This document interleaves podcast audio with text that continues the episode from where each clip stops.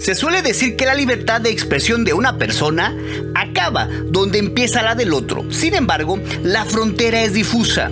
La opinión que pueda tener acerca del aborto, religión, política, igualdad de género, educación o preferencias sexuales, ¿qué tan libre soy de expresarlo sin que ofenda a mi interlocutor? En Internet, con su globalidad y anonimato, estos límites entre lo correcto y la censura se han difuminado aún más. En un hecho sin precedentes, el pasado 9 de enero Twitter canceló la cuenta de la UN en ese momento presidente de los Estados Unidos, Donald Trump, argumentando un riesgo de una mayor incitación a la violencia, algo que llegó después del asalto al Capitolio de aquella nación que terminó con cinco muertos. Dos semanas después, en esta justicia para algunos, censura para otros, Twitter suspendió cuentas afines a Andrés Manuel López Obrador, presidente de México, argumentando manipulación. Por supuesto que este hecho nuevamente dividió a una ya de por sí nación dividida y personajes importantes de la política mexicana y con autoridad junto con su partido de modificar las leyes como el senador Ricardo Monreal plantearon regular las redes sociales, algo que nuevamente nos lleva por dos caminos, el de la censura y el de la libertad de expresión. En una sociedad civilizada, un tema polémico se nutre gracias a diversos puntos de vista, pero esto es una utopía.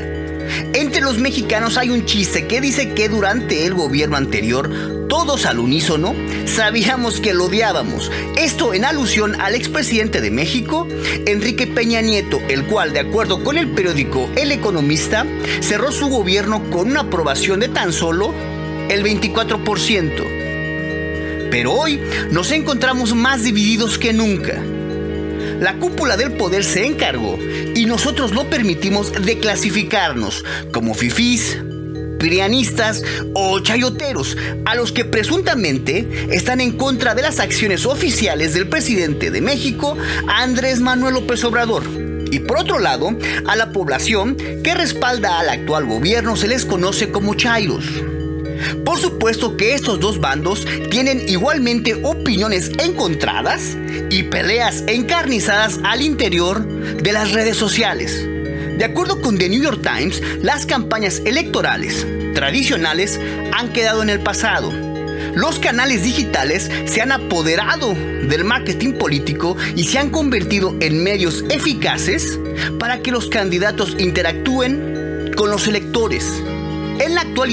Es imposible pensar en participar en una contienda electoral sin poner énfasis en un plan de publicidad que incluya al uso de las plataformas digitales.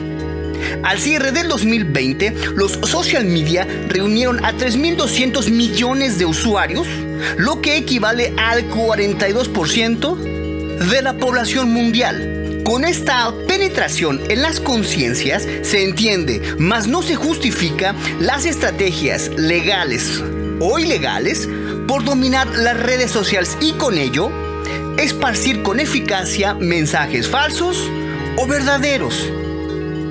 En este sentido, Expansión, el 2 de diciembre del año pasado, publicó un reportaje titulado Los bots de AMLO inflan su popularidad en las redes sociales. En el texto, la casa editorial argumenta la existencia de redes automatizadas o bots en Twitter que operan con la misión de posicionar hashtags en dicha red social que eleva la imagen del presidente Andrés Manuel López Obrador y lo que ha alcanzado su administración en los primeros dos años de gobierno. La respuesta no se hizo esperar y a través de todos los canales oficiales, la presidencia de López Obrador aseguró que el gobierno no gasta en publicidad en redes sociales y hacen un llamado a actuar con ética en el uso de bots. Semanas después, Presidencia retomó el tema y acusó al director de Twitter México, Hugo Rodríguez Nicolás, de ser panista, partido de oposición mexicana.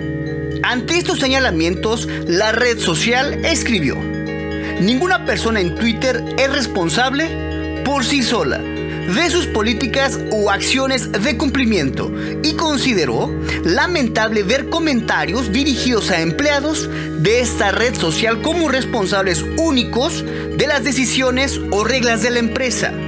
Asimismo, la red social argumentó que no permitirían el spam ni ningún otro tipo de manipulación de la plataforma, al tiempo que suspendió cientos de cuentas afines al gobierno de Andrés Manuel López Obrador.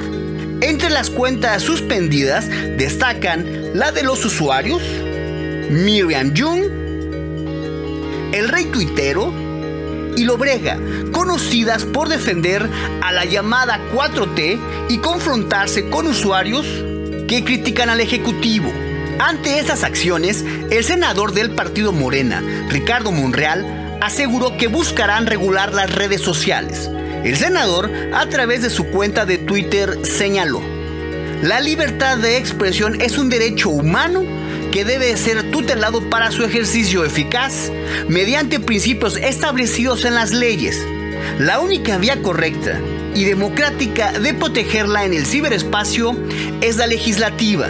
Lo mismo para prensa, TV, radio y redes sociales. El dirigente nacional de Morena, Mario Delgado, también se pronunció sobre la cancelación de las cuentas. En Twitter llamó a protestar en favor de la libertad de expresión. El próximo 6 de junio del 2021 en México habrá votaciones. Se renovará completamente la Cámara de Diputados. Estarán en juego 15 gubernaturas, 30 congresos locales, 1.900 ayuntamientos y juntas municipales. Así que no es de sorprenderse que todos los políticos quieran tener la ventaja. Hasta el momento, el único ejemplo que se tiene en la regulación de Twitter es Alemania, quien, a fin de erradicar los discursos de odio, logró que esta red social bloquee la formación de grupos terroristas, la incitación pública al delito, la pornografía infantil, el insulto, la difamación y el uso no consentido de imágenes de terceros, entre muchos otros, además de multas que van desde los 500 mil y hasta los 50 millones de euros. Esta regulación no estuvo exenta de la polémica.